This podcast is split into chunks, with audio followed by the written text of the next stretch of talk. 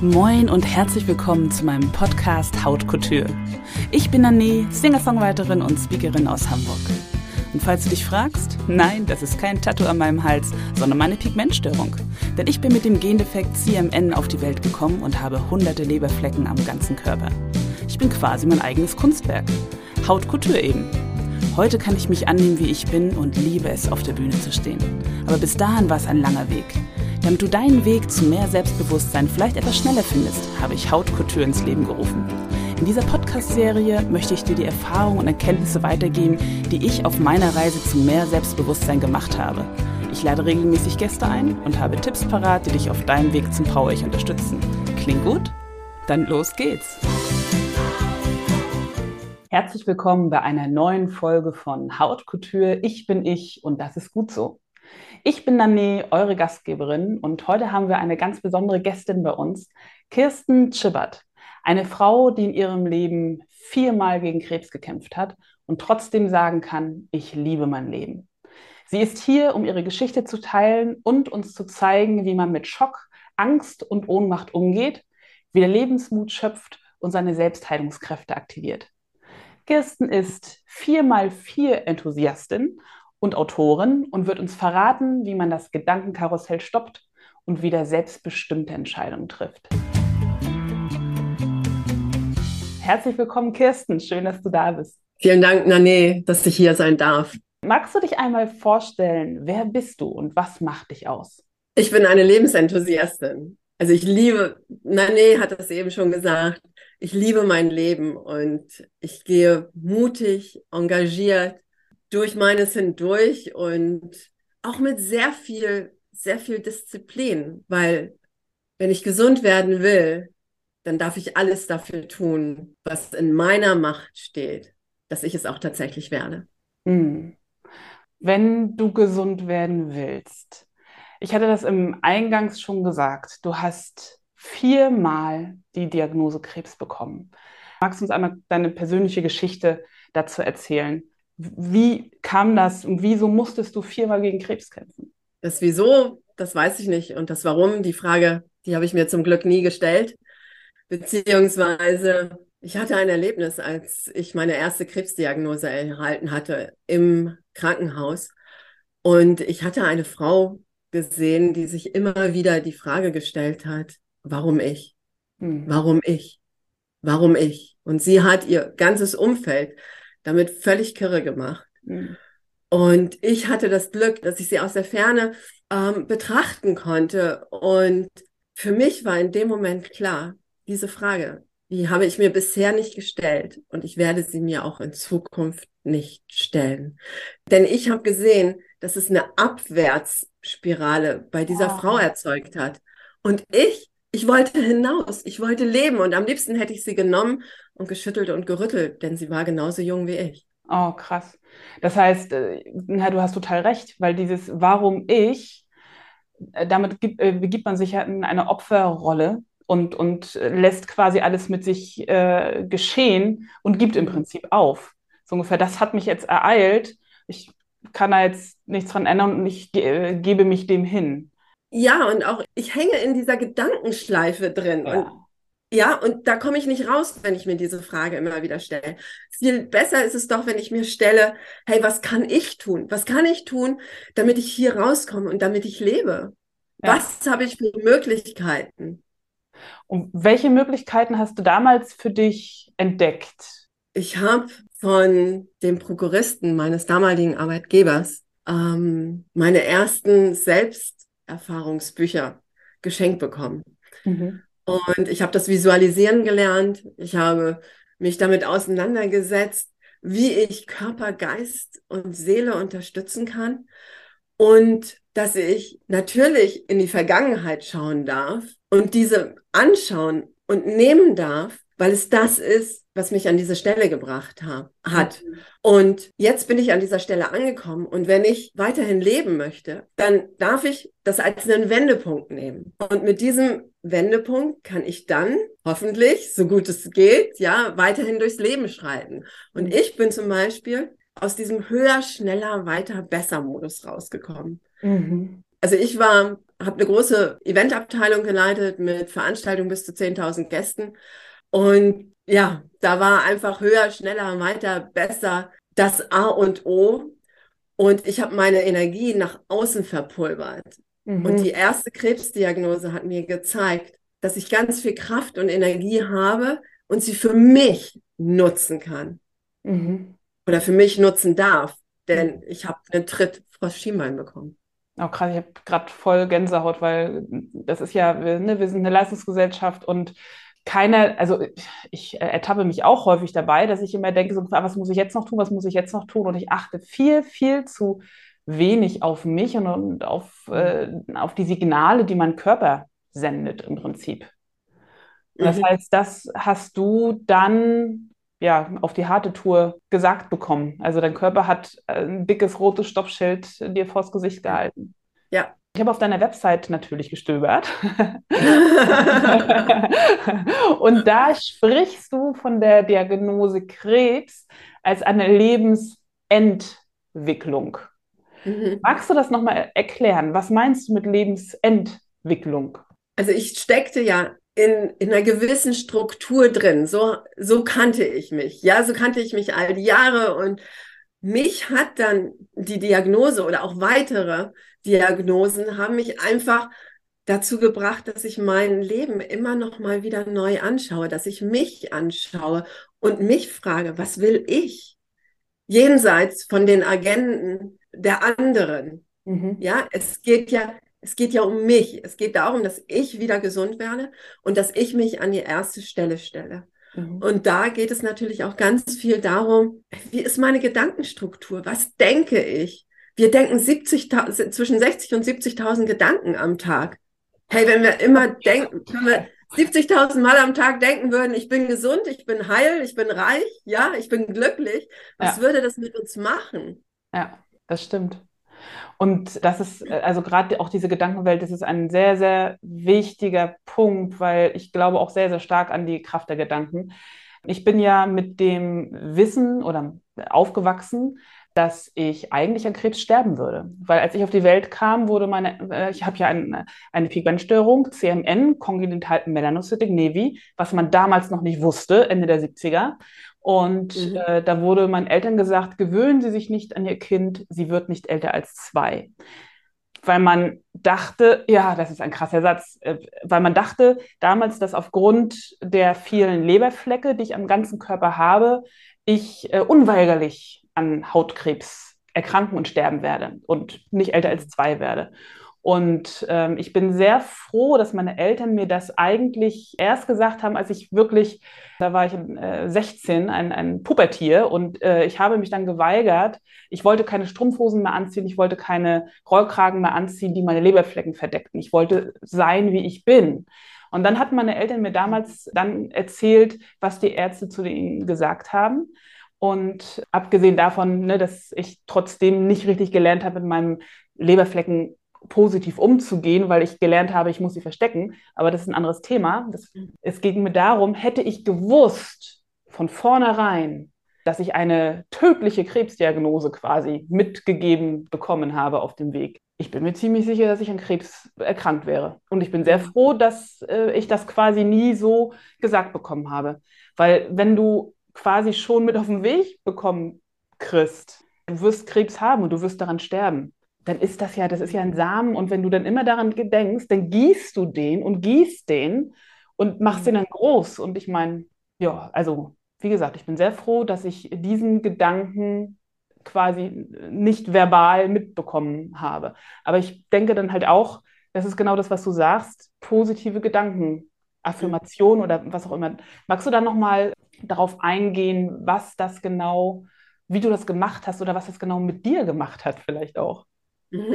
Ähm, erstmal haben deine Eltern eine grandiose Arbeit geleistet. Das oh möchte ich einfach hier erwähnen. Ja, also das ist unglaublich, was sie dir mit auf den Weg gegeben haben. Das, na, ich denke auch sehr viel Selbsterfahrung, ja, und, und ähm, dass du an dir selber gearbeitet hast und dennoch, dass, dass sie dir das ermöglicht haben und vielleicht auch auf eine gewisse Art und Weise eben dieses, du hast Krebs, dich nicht haben spüren lassen, ist doch wundervoll.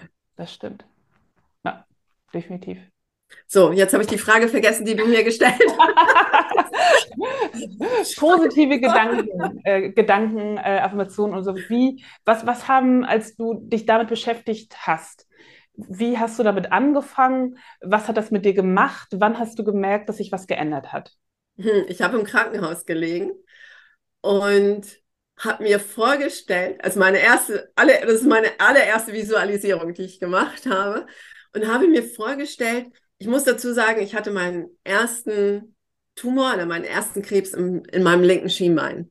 Und ich habe mir vorgestellt, wie so ein kleines Männchen daherkommt mit einem Wanderstock und so ein rotes Tuch hinten dran gebunden hat und so ähm, mein Bein entlang läuft und die ganzen Krebszellen einsammelt. Wie geil. Und dann die in sein Tüchlein packt dieses Tüchlein zusammenknotet, an seinen Wanderstock hängt und dann hinausläuft, also weg von meinem Körper und sich dann oben auf meinen großen Zeh draufstellt und runterspringt. Was für eine geile Visualisierung. und dann weiter seinen Weg geht. Und es gab zwar, also es war so, dass zwischen dem Tumor und dem Nerv zwei Millimeter dazwischen gewesen sind und der Operateur einfach eine Meisterleistung hingelegt hat und eine ruhige Hand hatte, dass er den, das Skalpell also genau dazwischen brachte. Und es war halt noch, es dauerte, bis die OP gemacht werden konnte. Und ich habe einfach die Zeit genutzt und habe mir vorgestellt, dass der Krebs kleiner wird, dass der Tumor kleiner wird, weil normalerweise wächst er ja und wird mhm. größer. Mhm. Und wenn ich noch sechs Wochen warten muss auf die OP, kann es natürlich sein, dass der Krebs an den Nerv ankommt. Ja. Und dann hätte ich mein Bein verloren. Ja, krass. Ja.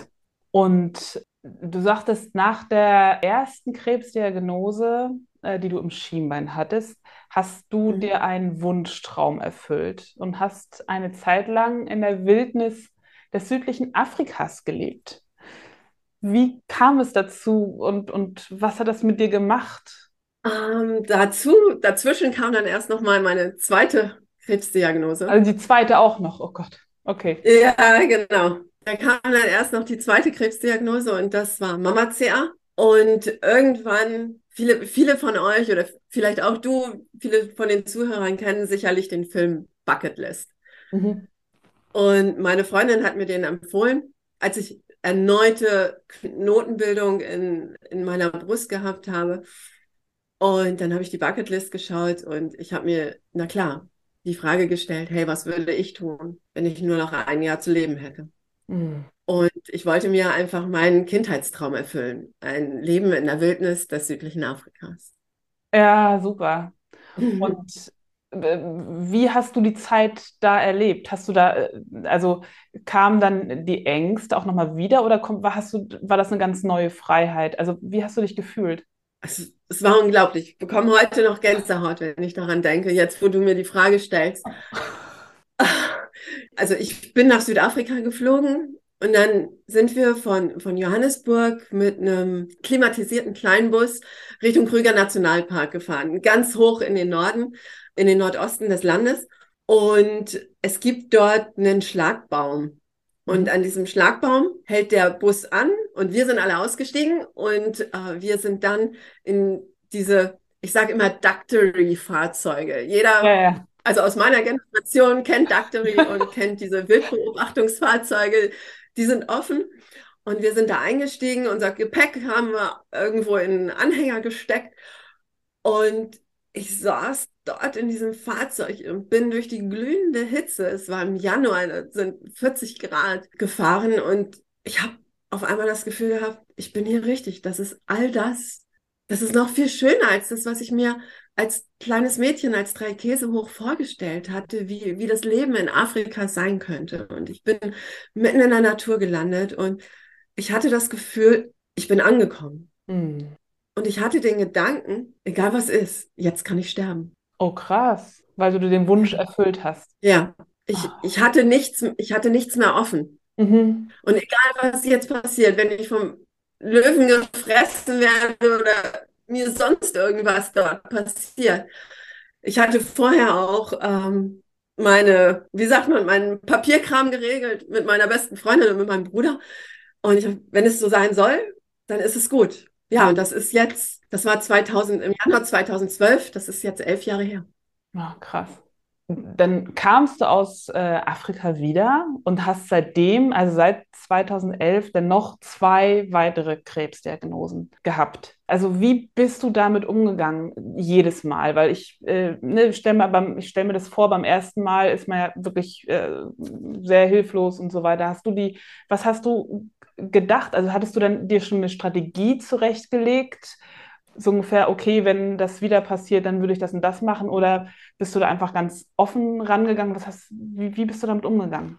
Also bei meiner ersten Krebsdiagnose war ich völlig planlos. Und ich habe alles gegriffen, was ich irgendwie greifen konnte, ähm, weil ich auch so ein Typ bin. Ich möchte was tun und ich will selber aktiv sein. Und viel, viel später habe ich auch Studien gelesen, dass eben Menschen, die proaktiv sind und selbst sich an ihrer Heilung beteiligen, bessere Chancen haben. Und mhm. das war so in mir drin. Und dass ich wieder an Krebs erkranke, also am Anfang war schon da, dass ich, dass vielleicht Metastasen auftauchen könnten. Mhm. Und ja, und dann nahm das Leben irgendwie so seinen Lauf und ich stand dann, ja, mit meiner zweiten Krebsdiagnose, hat es mir den Boden unter den Füßen weggezogen. Mhm. Das war, also das mit dem Mama-CA, das war schon sehr krass. Also gerade auch, weil ich ein Jahr zuvor den Tod meiner Tochter erlebt habe mhm. und meine gesamte weibliche Linie an Krebs verstorben ist. Und jetzt stand mhm. ich da mit der Diagnose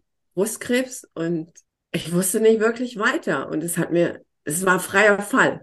Mhm. Also wirklich ohne Netz und doppelten Boden. Es ging einfach abwärts. Und wie hast du es trotzdem geschafft, wieder den Weg aus dieser Machtlosigkeit, aus dieser Gedankenspirale zur Positivität zu finden? Ich habe mich daran erinnert, dass ich schon mal geschafft habe mhm. und dass es möglich ist. Es gibt so viele andere Menschen, die es geschafft haben und ich habe mich umgeschaut, ich habe mich umgehört, ich habe mir neue Bücher gekauft, ich habe dann Selbsterfahrungskursen teilgenommen, weil ich einfach, ich wollte das wieder schaffen. Ich hatte so dieses, ich will, ja, mhm. ich, ich möchte und ich habe noch so viel vor. Ich war 35 und für mich ich wollte nicht sterben. Hm. Ich wollte einfach auch partout einen anderen Weg gehen als meine Mutter, die mit 37 gestorben ist. Hm. Ich wollte, wollte das schaffen. Mhm. Das heißt, das, was dir auch ganz viel Kraft gegeben hat, war eigentlich dein eigener unbändiger Wille, das schaffen zu wollen. Ja. Und dass ich immer wieder Menschen begegnet bin, also auch so in meinem Umfeld, mein Freundeskreis oder der Professor, der gesagt hat, hey, Sie schaffen das, ja, das, das geht, es ist möglich. Und ich unterstütze Sie in dem Weg, den Sie gehen. Mhm. Und das war, das war schon, also irgendwie hatte ich das Gefühl, ich bin offen für, für das, was kommt und für das, was mir begegnet, was mir über den Weg laufen wird. Ja, und dann sind irgendwie menschliche Engel, haben meinen Weg gekreuzt und haben mir den einen oder anderen Input gegeben. Mhm. Und das ist sehr bereichernd und davon profitiere ich so sehr. Und das hat mal, hat diesen Willen, den ich gehabt habe oder den ich auch heute noch habe, also immer wieder bestärkt. Würdest du sagen, dass was dir auch geholfen hat, war genau diese Offenheit? Weil ich, ich habe jetzt mhm. gerade so, so ein Gefühl, wenn ich jetzt partout mich dran klammere, ich muss jetzt gesund werden, das ist ja eigentlich auch nicht so ein richtig positives Gefühl. Das ist ja eigentlich eine Ablehnung von dem, was ist. Glaubst du, dass das auch entsprechenden Einfluss hatte, dass es fließen ja, konnte? Schon. Also dazu würde ich ganz gerne nochmal zurückgehen. Und zwar, ich bin von Anfang an ganz offen damit umgegangen. Ich habe im Grunde genommen jedem erzählt, dass ich Krebs habe.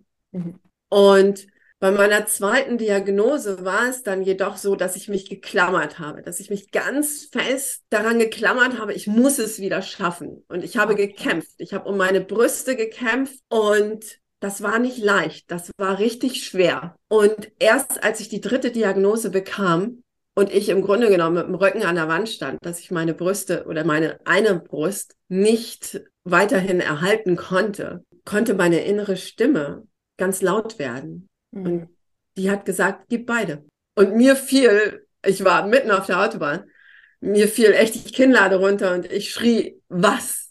Ja, weil diese Stimme so laut war und ich saß alleine im Auto, ich bin mit Vollgas in die Bremse. Ein Glück, dass rund um mich kein Auto war. Ich wusste überhaupt nicht, was mir geschah in dem Moment. Und das war so entgegengesetzt dem, wofür ich die ganze Zeit gekämpft habe. Weil du wolltest sie unbedingt erhalten und jetzt mhm. sagt deine innere Stimme dir, gib sie beide hin. Ja. Krass, ja. Ich habe es dann tatsächlich getan. Also unter Tränen. Nein, das glaube ich. Ja, weil das einfach so, so gegen, gegen das war, was ich wollte. Mhm. Und ich habe hinterher gemerkt, dass es auf einmal ganz leicht wird, mhm. weil ich dieser inneren Stimme gefolgt bin. Und das war für mich unglaublich.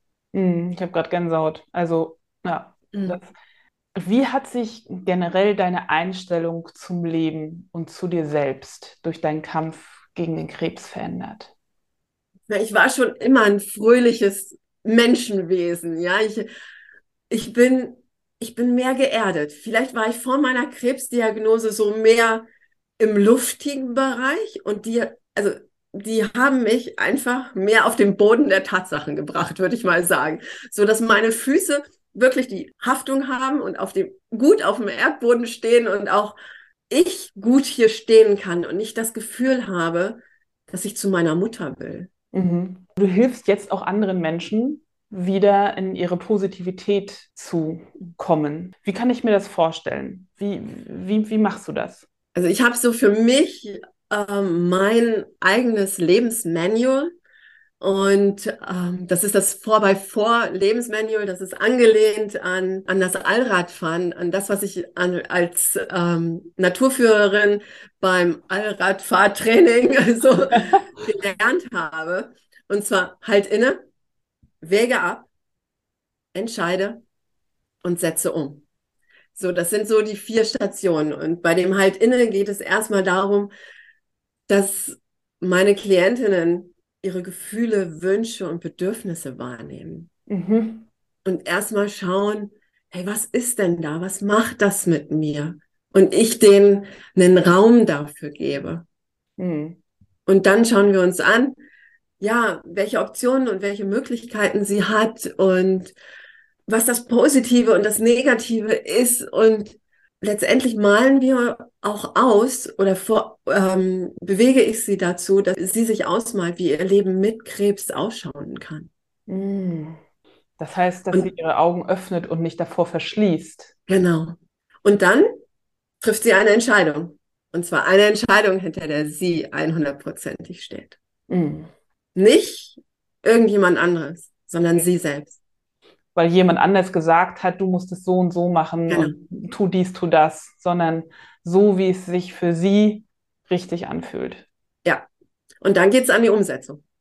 Denn von nichts kommt nichts. genau. einfach so. Ich kann mich nicht nur hinstellen und eine Entscheidung treffen und dann nichts tun, sondern ja. muss, muss aktiv werden. ja, ich würde gerade sagen, drüber reden kann man sehr viel so, aber dann äh, Hamburg sagt man gerne nicht lang schnacken, einfach machen. Und genau. ähm, dieses, dieses Machen, man kann sehr viel zerreden. Also wenn man es denn, wenn man dann schon drüber reden kann, aber wirklich dann halt selbstbestimmt auch wieder ähm, Entscheidungen zu treffen, das finde ich ja. sehr, sehr wichtig. Apropos Entscheidungen treffen. Ähm, du hast dich entschieden, genauso wie ich, bei Germany's Next Speaker Star mitzumachen. Was? Ja, so haben wir uns ja kennengelernt. So, so haben wir uns kennengelernt. Und das, und das muss ich sagen, finde ich auch eine tolle Sache, denn ähm, Germany's Next Speaker Star ist ein Wettbewerb, äh, wo man seine Botschaft, seine Herzensbotschaft dann letztendlich vor 2000 Menschen, wenn man im Finale steht, darbringen kann und Menschen damit inspirieren kann. Und du hast dich auch dafür beworben. Was äh, war dein Grund? Warum hast du dich beworben? Ja, meine innere Stimme irgendwas hat mich am Schlawittchen gepackt und hat gesagt, hey, mach das. Das ist der Grund. Und ich bin am nächsten, ich habe dann das Video gedreht und eigentlich mehr oder weniger auf die Schnelle, muss ich ganz ehrlich sagen. Und wenn ich mir das heute angucke, dann denke ich so, oh, hätte viel, viel besser sein können. ja, aber ich bin dabei und ich habe so viel gelernt. Ich denke, ja, Dane, wir haben uns kennengelernt. Es ist einfach so wunderbar. Ja. Es sind so viele zauberhafte, wunderbare Menschen dabei. Und es hat mich auch auf meinem Weg schon schon jetzt noch in der Vorphase so Genau. viel weitergebracht. Das ist einfach unglaublich. Äh, Das kann ich nur zu 100% unterstreichen. Und wenn diese Podcast-Folge rauskommt oder draußen ist, liebe Zuhörer und Zuhörerinnen, habt ihr noch genau eine Woche Zeit, um für uns zu voten. Just saying. Aber ich finde es auch, wir haben viele, viele tolle Menschen da, die alle eine wunderbare Botschaft haben. Und äh, es ist auf jeden Fall eine, eine tolle Sache. Und ihr müsst euch noch nicht mehr entscheiden. Ihr könnt uns beiden, also Ja, sowohl der. Name als auch mir, eine Stimme geben. Das ist das Coole daran. Das stimmt. Mit diesem positiven Ausruf und äh, auch mit deiner wundervollen Geschichte, liebe Kirsten, bevor ich zum Ende und zu meiner Rubrik kurz und knackig komme, wenn man mehr über dich erfahren möchte, wo findet man dich? Unter kirstenschibbert.de oder auch, ich habe jetzt, weil mein Nachname so kompliziert ist und den sich die meisten Menschen nicht merken können, einfach viermalkrebs.de. Dort kommt man auf meine Internetseite und im Moment geht es natürlich um Speakerstars und darum, äh, dass wir beide ja an dem Wettbewerb teilnehmen. Aber wenn die Wahlphase rum ist, dann kann man über die Seite auch, auch mich erreichen. Super. Auf jeden Fall werde ich natürlich alle Links auch schön in die Beschreibung packen, das ist ganz klar. Und kurz und knackig. Ich lese Satzanfänge vor und du vollendest sie, okay? Okay. Der dümmste, blödeste Spruch, der mir im Leben begegnet ist, ist. Wenn Sie Bauchfett hätten, dann könnte ich Ihnen eine Brust modellieren. So bleibt uns nur Ihr Po. Oh, krass. Ich wollte keine modellierte Brust und Sie fassen mir nicht an den Allerwertesten, war meine Antwort. Ah, Wahnsinn. Von anderen Menschen wünsche ich mir. Dass Sie sich selbst achten, Ihre Wünsche, Bedürfnisse und Gefühle wahrnehmen, eine andere Meinung gelten lassen und sich trauen, dass Sie Ihren ureigenen Weg gehen. Egal, was die anderen denken, dann können Wunder geschehen. Oh, Wahnsinn. Ich habe gerade wieder Gänsehaut. Ich bin stolz.